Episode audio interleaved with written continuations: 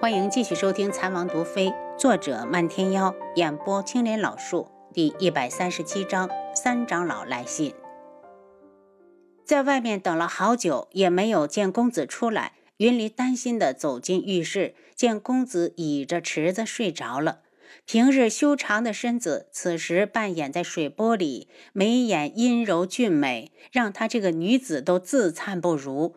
目光落进水里，正好。看到他结实的胸膛，肌理分明，充满着力量，不由羞红了脸。想到他这个姿势睡起来特别的累，轻声唤了声：“公子，洗好了回房睡吧。”无双公子一睁眼就看到他站在上面，立刻大怒：“云离，谁准你看本公子洗澡的？你赶紧出去！”云离心里一阵委屈，咬唇退了出去。他不知道是不是自己喜欢公子的事被他知道了，要不然他为何如此的厌恶自己？没过一会儿，无双公子穿好衣服走出来，见他黯然神伤，只当没看见，快步回房，砰的一声关上房门。云里跑出院子，躲起来，一个人哭了一下午。晚饭时，他走出来，正好看到有个丫鬟蹲在树下呕吐，他走过去：“你这是怎么了？”丫鬟抬头看到是他，惊得慌忙去捂嘴，被他盯得发毛，才道：“奴婢这两天肚子不舒服。”云里冷笑：“一个个的都欺负他，公子嫌弃他，现在连丫鬟都觉得他好骗。”他眉眼一冷：“肚子不舒服，你是不是应该去茅房吗？怎么反倒吐起来了？你要是再不说实话，我马上让人把你赶出去。”丫鬟一听，赶紧跪下哀求起来。云离姑娘，奴婢，奴婢是怀孕了，求姑娘行行好，别赶奴婢走。云离大怒，府上的下人什么时候如此不检点了？你老实交代，这孩子是谁的？丫鬟神情一暗，从眼角落下一滴清泪，伤心欲绝。是我夫君的，我们成亲之后，他便失踪了，是死是活，奴婢也不知道。奴婢想靠自己抚养这个孩子，这才跑到府上当丫鬟。云离姑娘，求你千万不要赶奴婢走。被他一说，云离起了恻隐之心，说道：“你起来吧，我会吩咐管家，太重的活不让你干就是。”丫鬟不停的给他磕头。多谢云离姑娘，菩萨会保佑云离姑娘这样的好人的。云离忽然有些羡慕起眼前的丫鬟，她虽然孤身一人，可她还有所爱之人的骨肉。可她呢，孑然一身，什么都没有。她的身心，公子并不接受。三长老走后，楚清瑶又搬回了碧落院，在那里住惯了，住别处睡不踏实。见他午睡起来，红檀过来帮他梳头。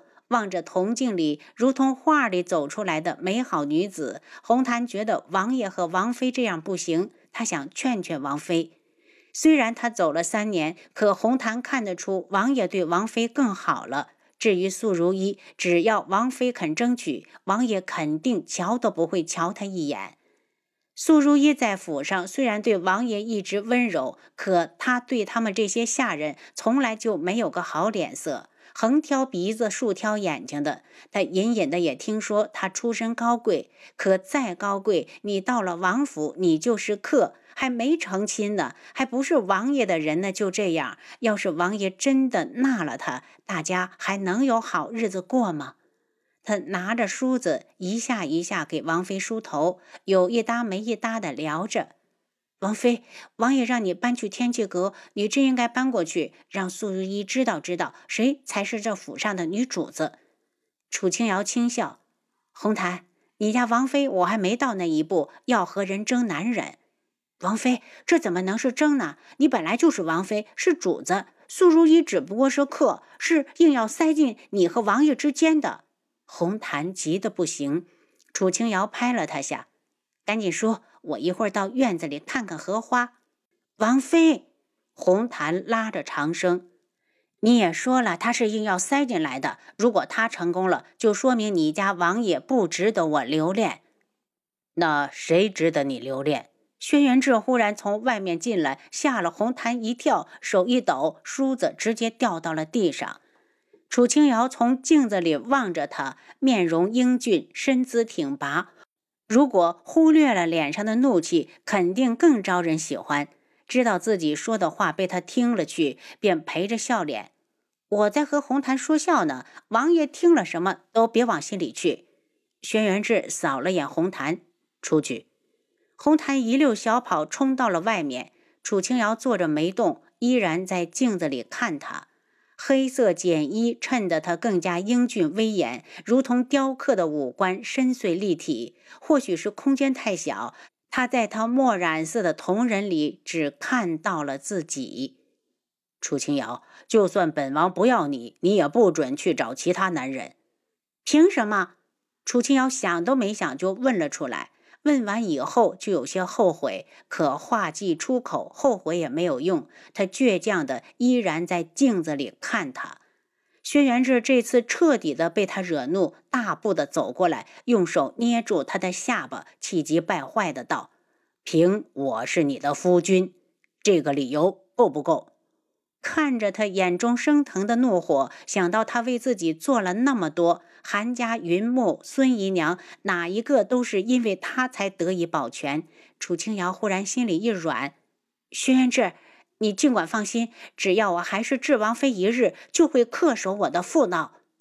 轩辕志怒色不减，冷冷地盯着他：这辈子你都只有这一个身份，想逃也要他允许。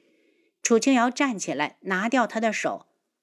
我为刚才的态度向你道歉，是我不对。轩辕志眼中的火花黯然下去，怒哼一声，走人。这女人就是有本事气死人不偿命。明明前一刻他恨不得掐死她，被他轻飘飘一句话一哄，他又觉得自己刚才真是小题大做。楚清瑶，他咬牙。绵姨又去找轩辕志，见他进来，轩辕志就觉得烦。偏偏绵姨还是长辈，是母妃唯一的妹妹。智儿，陪我说说话。绵姨，我正忙。轩辕志皱着眉头。早上的时候，凌墨告诉他，江南大旱，按军的粮食成了难题。他有一半的产业在江南，每年江南丰收，他从来不用为此事操心。可今年却大不相同，从早春就干旱，如今已经入了中伏。江南愣是滴水未落，智儿怎么了？棉姨看出他在犯愁，没事。棉姨如果是为了如一来找我，就回去吧。他的事，本王不再想提。轩辕志直接下了封口。绵姨脸色变得难看，智儿，靖主那里逼得紧，不由得你反抗。你别忘了，夜染大陆，谁才是主宰？让你娶了素如一，有那么难吗？你应该把眼光放得长远点，看到他背后带来的利益。我最后说一遍，我的私事你别管。他声音变冷，不胜其烦。绵姨不甘心地走过来，一脸哀怨：“你是不是忘了你母妃？不想替她报仇了？她死的那么凄惨，你这么做对得起她吗？”绵姨，轩辕志怒声：“如果我母妃还活着，她绝不会如此的逼我。”总有一天我会强大起来，不再惧怕昆仑镜。绵姨蒙住，连忙大叫：“智儿，你不准胡说！这话千万不能让如一听到，要不然后果你承受不起。”不想让他听到，绵姨以后就别对本王提他。轩辕志起身，如果绵姨还想玩下毒那一套，生米煮成熟饭的把戏，本王劝你省省。绵姨脸色苍白，她都要忘了那件事了。见轩辕志死活不听劝，他失落地走出书房，正看到昆仑卫从素如一房里出来。每次看到昆仑卫，他就觉得心烦。虽然他心里也想智儿娶了如一，可靖主这么做就是仗势欺人。没过多久，轩辕志竟收到了一门三长老的来信，随同信件一起送来的还有一个药瓶。他看了信后，确认药瓶里真的只是一滴血，才带过去给楚清瑶。王爷，自从上次吵架之后，轩辕志有些日子没来了。楚清瑶，这是三长老托我带给你的，说是九月国大皇子中毒了，一门解不了，他抢先一步弄了滴血过来，让你看看能不能解。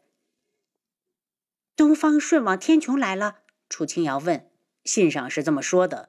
他把信给他，见信上提到了古武门的花千颜，楚清瑶心情顿时不好了。妍儿这个死丫头怎么又下山了？西莫知不知道？我试试看。他将药瓶送到系统。红檀端了时令水果，两人坐下来慢慢吃。他吃了颗荔枝，不满的道：“怎么又是宇文景睿？他是不想把周边的国家都得罪光了，好让大家一起发兵灭了苍隼国吗？如果真有那么一天，本王愿意去打前锋。”轩辕志暮色恩一，轩辕志暮色沉暗。本王接到消息，九月国二皇子已经带兵到了苍隼国边境，看样子是替大皇子讨说法去了。楚清瑶笑了笑，总算听到一个好消息。如果大家一起对苍隼国施压，不信他还能坐稳太子之位。他让红檀去拿纸笔，伏在桌上给花希墨写了封信，告诉他妍儿很快就会赶来天穹，让他放心。写完之后，他并没有折上信纸，直接递给轩辕志：“麻烦王爷找人帮我送去鼓舞山。”轩辕志瞄了眼他写的内容，将七绝喊进来，让他去办。楚清瑶悠悠开口：“我和花希墨不是兄妹，却胜似兄妹，可以为对方出生入死，却从来没有男女之间的情爱。”这女人是在跟他解释吗？可就算是你没有，花希墨也有。想归想，轩辕志才不会笨到说出来。他的解释取悦了他，连带着红檀也顺眼了。红檀，一会儿你去账房领十两银子。今天这水果挑得好，合本王胃口。红檀一喜，赶紧跪地谢恩。楚清瑶想笑又不敢笑，没想到他也这么孩子气。红檀一走，他就道：“七杀走了不少天了，可有消息传回来？”您刚才收听的是《蚕王毒妃》，作者漫天妖，演播青莲老树。